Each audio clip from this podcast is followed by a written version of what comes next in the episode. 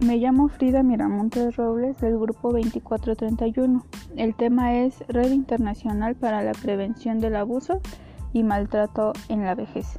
El 15 de junio de 2006 fue establecido por las Naciones Unidas la instancia de la Red Internacional de la Prevención del Abuso y Maltrato en la Vejez. El objetivo es que cada año se sigue conmemorando esta fecha y la propuesta oficial es la la de caracterizar el 15 de junio como un momento de reflexión en todo el mundo acerca del abuso, el maltrato, el abandono y negligencia hacia las personas adultas mayores, haciendo hincapié en las necesidades de comprender la magnitud del problema.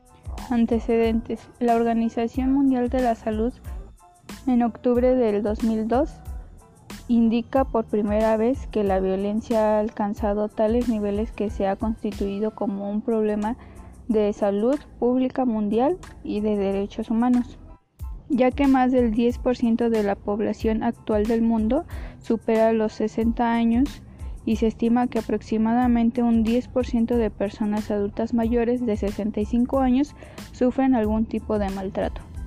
La importancia en México. En México no existe una definición específica del maltrato de personas adultas mayores. Sin embargo, en la legislación se utiliza como el término violencia que define la violencia como el acto u omisión único o repetitivo. Gracias.